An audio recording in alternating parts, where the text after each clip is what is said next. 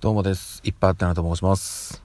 えー本日は3月の9日水曜日ということで、今日お仕事に行かれていた皆様、お疲れ様でした。はい。えーもうね、夜の10時になろうかというところなんですけども、もうそろそろ家に着くということで、今日も収録をやっております。でね、最近は、あの朝、ちょっとこう体調が優れない、まあ、優れない、ん？うんと、元気は元気。元気は元気なんですけど、ちょっとね、あの、出るのが遅くなったりとかあって、ちょっと収録をね、するタイミングを逃しがちなので、まあ、ただね、えっと、まあ、遅くなったとしても、夜収録この一発は必ずやって、毎日配信は継続というのをね、もうちょっと頑張りたいと思います。はい。あの、あれ違うわ。どっかで途絶えたんだよな、もう俺。あれ？途絶えましたよね？ついこの前。そうだ。旅行行ったからだ。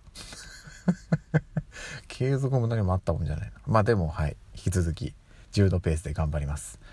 でですね今日ちょっとねあることがありましてそれは何かというとですねまあ、もしかしたらあの私とねあの割と近いところに住んでる方は同じように巻き込まれた方もいると思うんですけども今日ですねあの私が使ってる、まあ、通勤で使ってる電車でですね朝、えっと、人身事故がありましてであの一部区間で運転の見合わせがあったんですよね。でそれもあってあのちょっとこう悩ま悩んだんですよ。あの要はあの急にね、えっと、駅で電車が止まってまあ、あの回送電車になりますと。あの事故があったんで、まあ、ここから先行けないんで折り返し運転になりますっていう感じで止まってしまったんですけどじゃあどうするかと。あの運転再開の時間は決まってるんですよね。だいたいこのぐらいに再開できそうですっていう見込みは報告があったんでそれまで待つのか、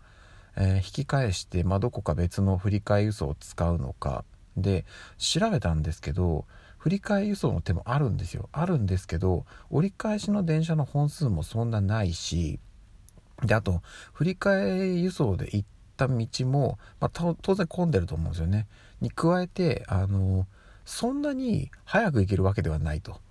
いうこともあってどうしようかな。うん。であの朝からあの職場で会議とかがあるわけではなくなので遅れて仕事行ってもまあまあまあえーっと他の人に迷惑がかからないかなっていうところもあったのでうん、待とうということでですねそのまま駅で待ちました。で結果えっと運転再開時刻は過ぎたんですけどえ運転再開したんですよ。再開したんですけどなんと、えー電車の本数が少ない。車両が短い。各駅に止まると。いうことでですね。むちゃくちゃゆっくりあの私の目的地に向かって電車が走り出したんですね。結果あの途中からの乗り換えとかでね早くなったんで、まあ、どうにかたどり着いたんですけどでも、えっと、職場に着いたのは通常の、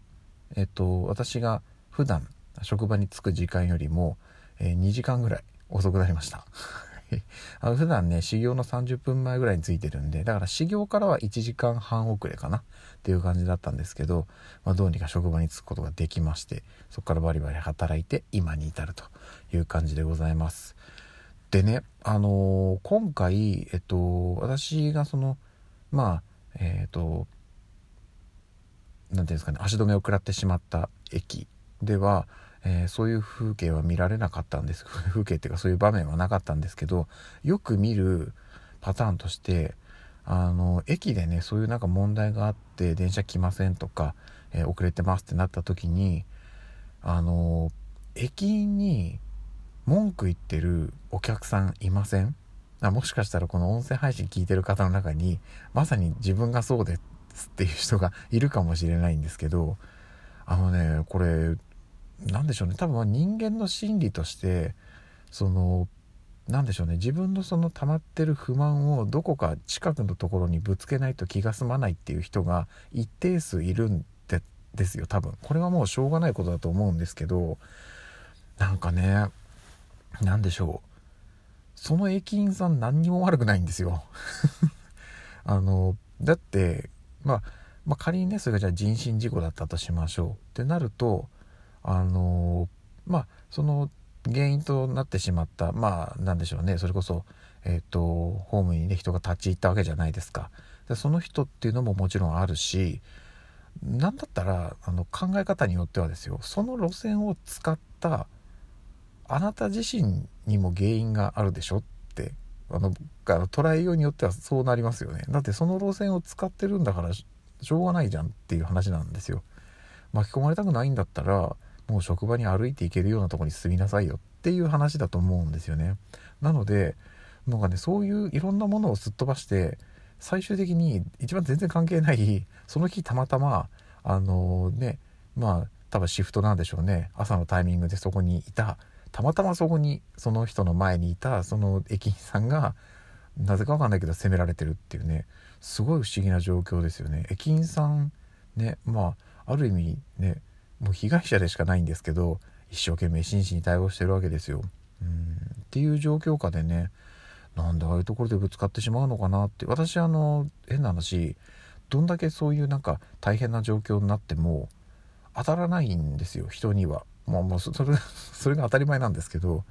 ぶつかったことがないので。で何でしょうね。本当に自分がすごい追い込まれてる状況でどうしようどうしよう。いやもう全然時間ないのになってなっても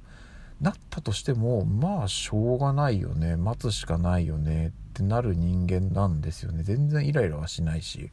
なのでそういう人の心理状況っていうのがわからないんですけど、うん、なんかなんでしょうね。そういうのもやっぱり一定数いるしうーんとまあ多分ね駅員さんとしてもそういう人が多少ね絡んでくるんだろうなっていうのは分かった上で多分やってるとは思うのでまあかわいそうだなと思いつつももう頑張れとしか言いようがないんですけど今回ね私がいた駅ではねそういう場面がなかったんですよ。なんだかんだみんなねこう真摯に対応してくれてたんで。まあそれはね朝朝っていうのもあったかもしれないですね。あの夜とかね帰りだとちょっとねその日の疲れとかが溜まってねイライラをぶつけたりする人もいるかもしれないんですけどね、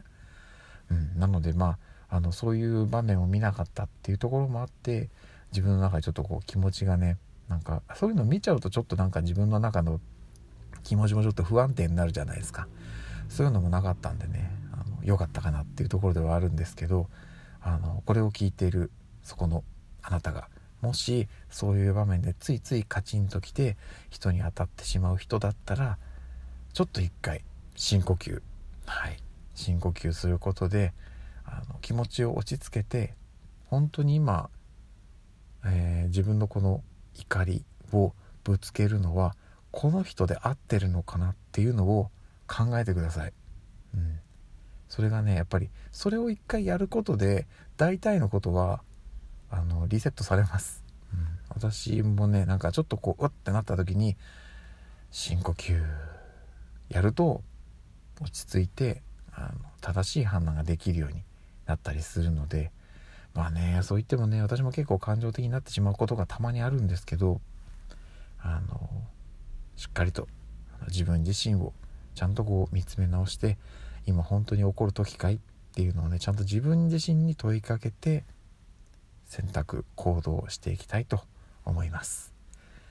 はいちょっとねあのやってみてください。もしそういう風な経験がある方は、